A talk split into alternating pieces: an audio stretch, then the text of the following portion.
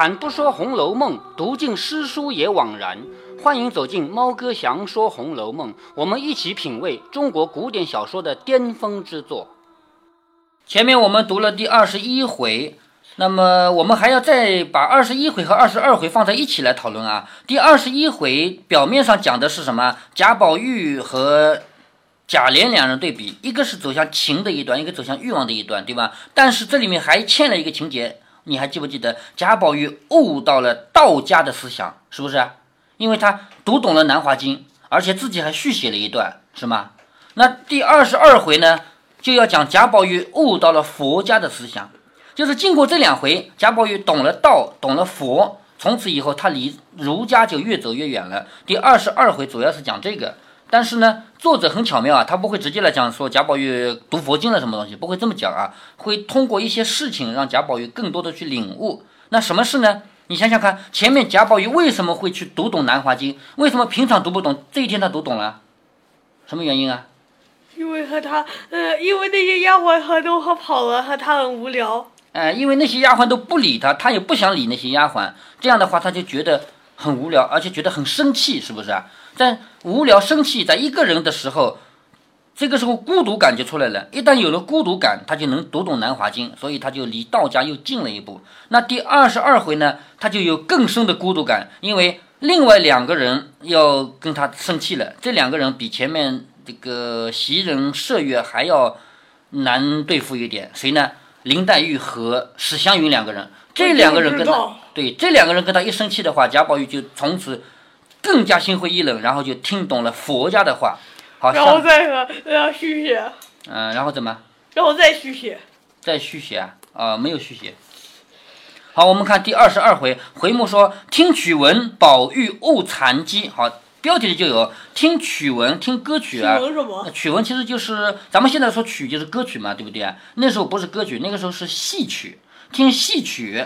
戏曲的文字嘛，听戏曲的文字叫曲文嘛。宝玉领悟了禅机，禅机就是佛家的那些想法，叫禅机。制灯谜，好，制灯谜就是编一个灯谜出来，是不是啊？制灯谜，贾政悲元宵节还还都过了，还还搞什么灯灯谜？元元宵节过了，照样可以猜灯谜，这个没问题啊。那制灯谜的过程中，为什么说贾政被谶语呢？谶语是什么？谶语就是说我说一句话，居然以后真的。成真了，比如说我说明天要有喜事，明天真的有了喜事，这叫谶语；我说明天要倒霉，明天就真倒霉了，这叫谶语，是不是啊？那为什么说至灯谜以后就成了谶语呢？你别忘了，曹雪芹喜欢玩一个花样，就是每个人写的东西都是他自己的命运，是吗？所以至灯谜不是贾政一个人治，是林黛玉啊、薛宝钗啊三个春啊，每人都写一个灯谜，结果每人写的灯谜就是他自己将来的命运，知道吧？而贾政这个人，他猜谜猜谜，嗯，对于他的谜，有三春，嗯，有宝黛钗，嗯，史湘云吗？史湘云可能在里面的吧，因为史湘史湘云还在不在这儿就不知道了，我不太记得了啊。到后面呢，就是这个灯谜在猜的过程中啊，贾政在猜的嘛，猜的过程中他就越了猜越难过，因为这个都有一种不祥的预感。就是这个谶语啊，将来是对应的一种很悲苦的结局嘛，是不是？那我们知道《红楼梦》就是个悲剧嘛，对吧？那贾政他就觉得这个很不能接受这个谶语，所以说自灯谜，贾政悲谶语。好，开始啊。话说贾琏听凤姐说有话商量，因此止步问话，就是究竟有什么话要跟我商量啊？对不对？凤姐说二十一是薛妹妹的生日，好，正月二十一。那过了没几天嘛，前面不是正月十五嘛，对不对？好，正月二十一才过了六七天嘛。说那天是薛妹妹的生日，你到底打算怎么样？就是人家要过生日了，我们打算怎么办？薛，嗯，听说古代，呃，一些平时，嗯，满周岁会过一个呃很很很重要的生日，最后都是呃小生日，然后不怎么重要。到了六十岁之后才呃有很重要的生日。嗯，对。有些重要生日，比如说十周岁、二十周岁、三十周岁，这是整寿嘛，对不对？整寿的生日，那还有比较重要的是什么呢？比如说，但是，嗯，现在是后十二年，呃，薛宝钗应该是十三岁，哪里算是整寿？这一年薛宝钗是十五岁，虚的，十五岁，十五岁对于一个女孩子来说是很重要的一年，这个叫因为吉鸡之年，这个字你认不认识？这个字叫鸡，竹字头一个开，鸡这个字认识吗？这是“吉吉”这个词的第几个字？后面一个，前面一个吉嘛就是这个吉呀、吉吉之年。前面一个吉是到达的意思，到达鸡的年龄。这个鸡是什么意思呢？竹字头表示这是用竹子做的东西吧，是吧？嗯。用竹子做一个什么东西呢？发簪，插在头上的。那这一年有什么重要的事呢？女孩子到这一年有一个成年礼，经过成年礼以后，头发的发型要改变，所以这一年叫吉鸡，知道了吧？对了，嗯。但是就算他虚岁和周岁啊，它也啊不一样，他也呃就和我只会呃差一岁吧，他怎么会会差两岁？关于这里面究竟是红几年，现在是红十二年，这是我的统计，并不是完全能保证作者当年和我现在是完全一样的，我也没法做到，是不是？对了，嗯，说不定呃有的呃那是说不定他自己还有呃一整年都没写，一整年是啊都没写。有可能，有可能，所以我现在判断他应该是红十二年，这一年贾宝玉十二岁，那么薛宝钗应该是十三岁，对不对啊？算虚岁应该是十四岁，但是书里写到他十五岁，我们就让当他十五岁吧，差这个一两年我们不管了。好，王熙凤说二十一是薛妹妹的生日，你到底打算怎么办？贾琏说我知道怎么办，你连多少大生日都料理过了，这回子怎么会没主意？就是以往的生日又没有哪次是我办的，不都是你办的吗？是不是啊？每次都是你搞的，那你问我干什么？对不对？对了，嗯，这是贾是这个贾静和呃过生日哈，嗯，那还是还是是不算不算很的重要的生日？对于他们这样年纪的人来说，年纪越大的生日越重要嘛。凤姐说，大生日的料理呢，不过有一定的哲理在那里，什么意思呢？比如说啊，比如说贾政过生日，贾政过生日很容易给他操办，为什么很容易呢？因为去年贾静是怎么搞的，今年贾政就怎么搞，很简单吧，是吧？或者说贾母的生日，贾母的生日怎么搞啊？去年怎么搞的，今年还怎么搞，这个很好理解，没有什么要考虑的。但是王熙凤要告诉你的是，这一次薛宝钗的生日不好办，为什么？因为这是十五岁，十五岁的生日，咱们家没有哪个人我操办过，因为王熙凤嫁到贾家来才这么几年啊，对不对？在她来的这几年里面，没有哪个女的过过十五岁的生日，这个是比较难办的，跟平常跟十五岁跟十四岁是很不一样的，因为她有一个成年礼在里面，知道吧？所以她说她不知道该怎么办。所以说，如今她这个生日大又不是，小又不是，所以和你商量。贾琏听了，低头想了半天，说：“你今儿糊涂了。现有比例在那里，林妹妹就是，林妹妹不是过过生日的吗？是不是？往年怎么给林妹妹过的，如今你也依照着给薛妹妹过就是了。”凤姐听了，冷笑着说：“我难道连这个也不知道吗？我原也这么想定了，但是昨儿我听见老太太说，问起大家的生日年纪来，听见薛大妹妹今年十五岁，虽不是整生日，也算是将鸡之年。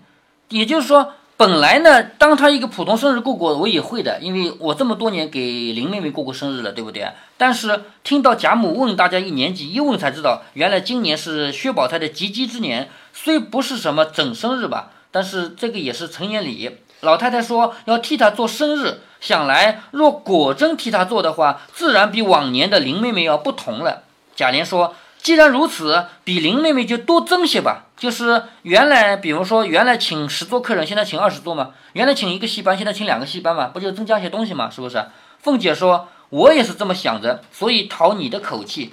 我若私自添了东西，你又怪我不告诉明白你了，什么意思呢？”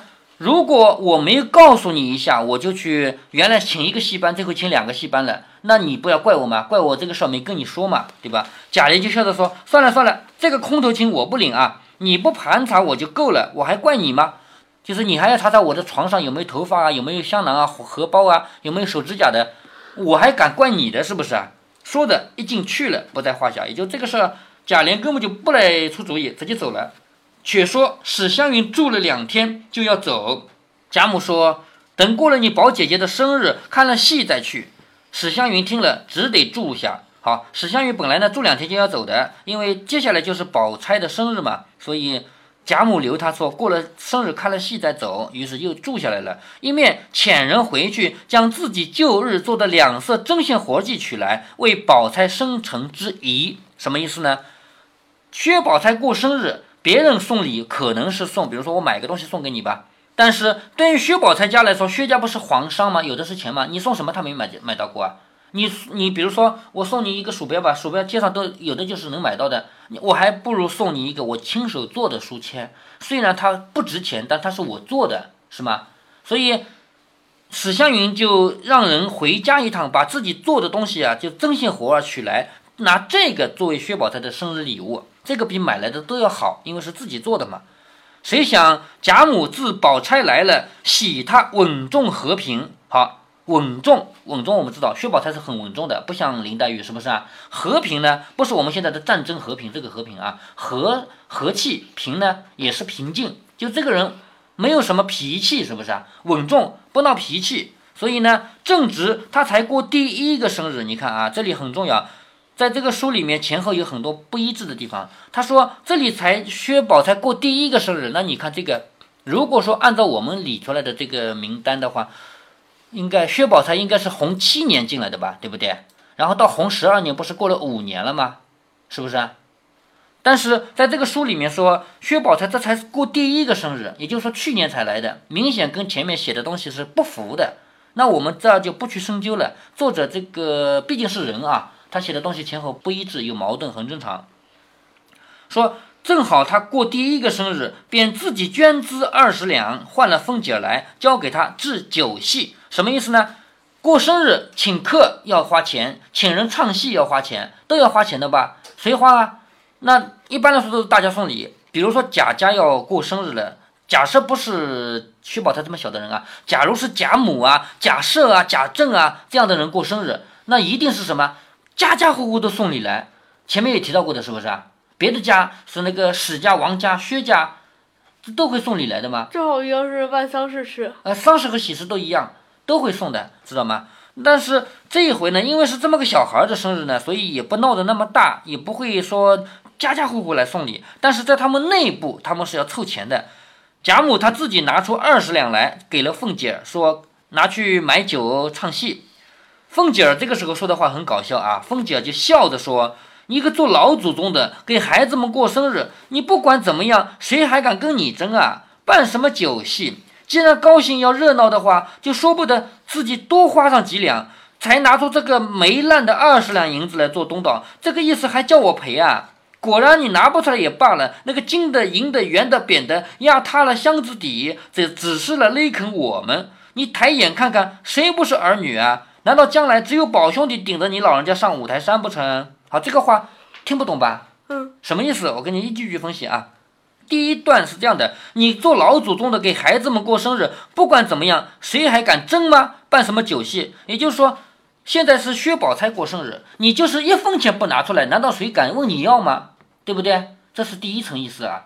你拿二十两银子出来，你如果不拿，谁会问你要吗？不会吧？对不对？这是第一。第二，你既然拿出来了，你。你就该多拿点嘛，怎么拿二十两也拿出来请客，太少了嘛？你说在贾府里面，有谁敢跟老太太说你拿的钱太少了，应该多拿一点？谁敢这么说啊？但是王熙凤为什么敢呢？为什么？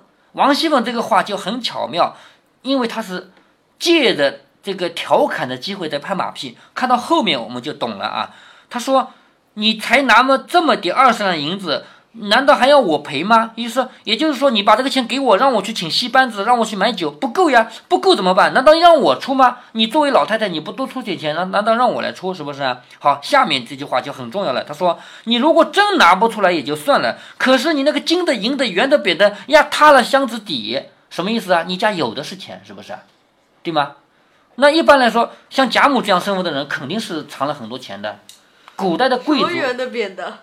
就是各种不一样的金元宝、银元宝呀，有的是金锭，有的是金饼啊，是吧？那样的东西压塌了箱子底。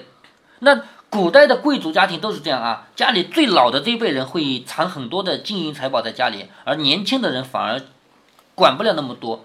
所以在贾家一定是这样的，最多的财宝肯定是有贾母藏在那儿。王熙凤是肯定知道的，但是王熙凤呢就故意在说他，说你才拿二十两出来给我用用，我又不够，还要我贴。你那里床底下都是塞那么多金银财宝，都把箱子底给压塌了，就说这个话，啊，当时也是把那钱放大的。都是放那个地方的。啊然后，然后下面一句话也很重要啊，他说：“你抬眼看看，谁不是你的儿女啊？就是说，你的儿子不是有两个吗？一个贾赦，一个贾政吗？对不对？你的孙子呢？有贾宝玉，有贾环，那个贾珠是死了，对不对？谁不是你的儿女啊？难道只有宝兄弟顶了你老人家上五台山不成？五台山是哪里啊？呃，哪里？五台山是我们中国的一个很重要的佛家圣地嘛。为什么说他将来上五台山呢？是死了以后把灵送到五台山上去了。那这个话肯定不能直接说你以后死了怎么怎么样，肯定不能这么说。但是不说死，只说顶着你上五台山，意思就是什么？这个孙子将来很孝顺，会把你送到五台山上上去安葬的。因为送那个地方安葬的话是很高规格的嘛。这个话说的贾贾母就很开心，因为他的确是最喜欢宝玉嘛。如果宝玉真的将来把他送往五台山，那这是很好的结果呀，是不是？所以这个话说出来就其实是拍马屁。他说那些梯级，梯级就是私房钱啊，那些梯级只留于他，我们虽不配使，也别苦了我们。好，什么意思呢？你那里藏的那么多压箱子钱啊，就把箱子底都压塌塌了的钱啊，你都留给贾宝玉一个人，我们都轮不到花。虽然我们轮不到花，可是你也不要太苦了我们呀。办个酒你就给二十两银子，还是这个意思吧？对吧？说这个钱够久的还是够细的呀？好，从头到尾这个话，表面上看起来是王熙凤嫌钱少，对不对？但实际上不是，实际上是拍马屁。拍什么马屁呢？说你藏了很多钱的，那个钱什么圆的、方的、扁的，是吧？大的、小的、方的、扁的，都已啊金的、银的、圆的、扁的，都已经把箱子底下塌了。这个是拍马屁，你知道吗？所以王熙凤这个话你不能光看表面，看表面的话，这个人该打，是为什么？你居然敢嫌贾母说的钱少，对吗？但是王熙凤这个话说的非常巧妙，让贾母听了很开心。她这个话一说，满屋子都笑了起来。贾母也笑着说：“你看，贾母很开心啊，笑着说：‘你们听听这个嘴，我也算会说的，怎么就说不过这个猴儿啊？说他是猴儿，是吧？你婆婆也不敢犟嘴，你和我帮帮的。什么叫你婆婆也不敢犟嘴？你的婆婆不就是邢夫人吗？邢夫人在贾母面前是一声都不能吭的。我们知道婆媳关系是很僵的。”婆媳关系像贾府这样的婆媳关系，他们是假装装的很和气啊。其实，全世界就没有哪个婆媳关系能好的。在我们中国古代社会啊，现在好一点了。为什么？现在住得远了，比如说一个买在这个小区买套房子，一个到那套小区买套房子，看不见还吵什么架，是不是啊？对吗？那个时候住在一起，肯定一天到晚就不开心，要吵架的。那么像贾府这样的家庭呢，是不可以吵起来的。因为他们大家族有大家族的规矩，不可以找邢夫人这个人，的确是不敢跟贾母有任何违抗，但是他内心肯定也要么怕他，要么就是暗里暗地里恨他、讨厌他，就不敢有什么表现。所以呢，他说，嗯，那跟儿媳媳妇会不好，那跟孙媳妇呢？跟孙媳妇就会好呀，隔了一代呀。哥，前面我们提到过，就是在贾静生日的那天。贾静不是说不许儿子来给我磕头吗？但是孙子可以来吗？我不是讲过的吗？对不对？嗯，原来女的也也是这个问题。女的也是这样，男的也这样，女的也这样，就是隔了一代反而就好了。所以她说你婆婆都不敢跟我犟嘴，你和我帮帮的，就是邢夫人在我旁边一声都不敢吭，你倒好叽叽呱呱的，还要嫌我的钱少。其实这个话没有骂她啊，只是因为高兴嘛，就笑着说。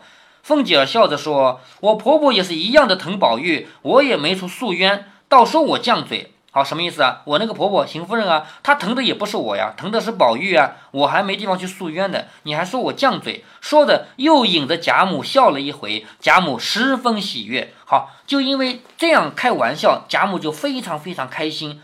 在他们贾家里面，能够惹贾母开心的人，其实也就只有两个人，一个是嗯，关于女人海，呃，葛大爷我提到，呃，母亲和未嫁女孩，嗯，还，或者还，嗯，呃，或者奶奶和孙女还是怎样的？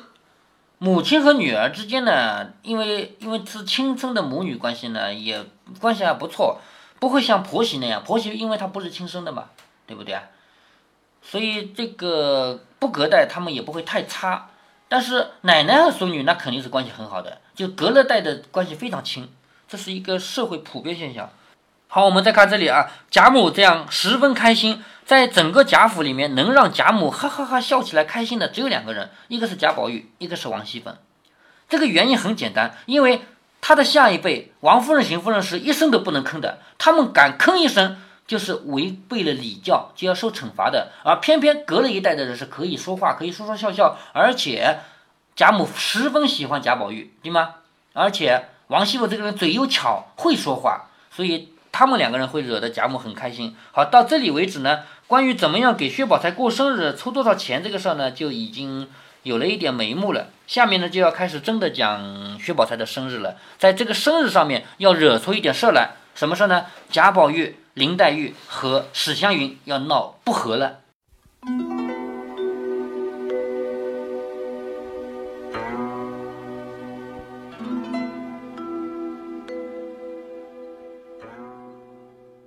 来跟大家重申一下宝钗的年龄问题和宝钗进贾府的时间问题吧，这是个老大难的问题了。这几年以来，一直有人跟我留言说，薛宝钗进入贾府的时间，猫哥你讲错了。因为猫哥讲过，林黛玉进贾府和薛宝钗进贾府是紧挨着的，两件事情都发生在洪七年。但是书中有好几处铭文指出，薛宝钗来得很晚。在这一集中就有一个铁证。贾母考虑要拿多少钱出来，其中一大理由就是薛宝钗这是进入贾府以来第一个生日，这可就怪了啊！薛宝钗的生日是正月二十一，也就是说，薛宝钗进入贾府是去年正月以后的事儿。那么，让我们来排一排这一整年里贾家发生了哪些事儿，以及这些事儿是不是发生在薛宝钗进贾府以后。往前推六天，也就是正月十五这天，元妃省亲。再往前推，贾政是去年十月份向皇上请旨，请求让妃子回家的。再往前推，就是整个大观园的建设。这个建设期有多长呢？不清楚，但是没有大半年是搞不定的。建设大观园是在元妃被封为凤藻宫尚书兼贤德妃以后的事儿，而封尚书和封贤德妃是贾政生日的时候。贾政过生日是在秦可卿的丧事结束以后，秦可卿的丧事办了七七四十九天，在此以前还有秦可卿生病的时期。就算咱们抛开贾瑞的事情不谈，秦可卿生病是有明确的时间的，是农历的九月开始生病的，死亡的时间也是很明确的，是贾琏去扬州以后。贾琏去扬州是冬底出发的，根据这些情节，足以证明从秦可卿生病到现在薛宝钗过生日，早就超过了一整年的时间。猫哥在节目中解读出来的时间是四年，那是因为中间插入了贾瑞的故事。咱们就抛开这个不谈，至少也有一年半。再往前推，闹学堂是发生在秦可卿生病期间，也就是农历九月以后。但是宝玉和秦钟开始上学的时候，秦可卿还没生病呢，也就是还没到农历的九月呢。还有一个细节，秦钟在这个学校里上学以后，不到一个月的时间，就在贾府混熟了。把这一个月算进去，上学的第一天应该是几号呢？应该是比九月要至少早一个月吧，八月或者更早，对吧？但是宝玉去上学的第一天，袭人反复交代要记得叫小厮添炭，免得挨冻。请问这应该是几月份？这么说，至少要半年前，对不对？所以从上学第一天开始算，一直到秦可卿生病，怎么着也得有半年的时间吧？加上前面算出来的一年半，这就已经两年了。下面再往前推，宝玉去上学之前就已经有过了探宝钗、黛玉半寒酸了。宝玉去看望宝钗，宝玉说什么药这么香？也给一碗我尝尝。这个时候的气温有多寒冷？雪雁不是专门送个手炉来吗？外面还下了半天的雪珠。来来来，通过这些细节，里面包含了这么清晰的季节变化和时间长度，你告诉我，薛宝钗进入贾府是不是不到一年？那么，为什么贾母偏要说这是薛宝钗的第一个生日呢？只能说明一个原因嘛，曹雪芹不是圣人。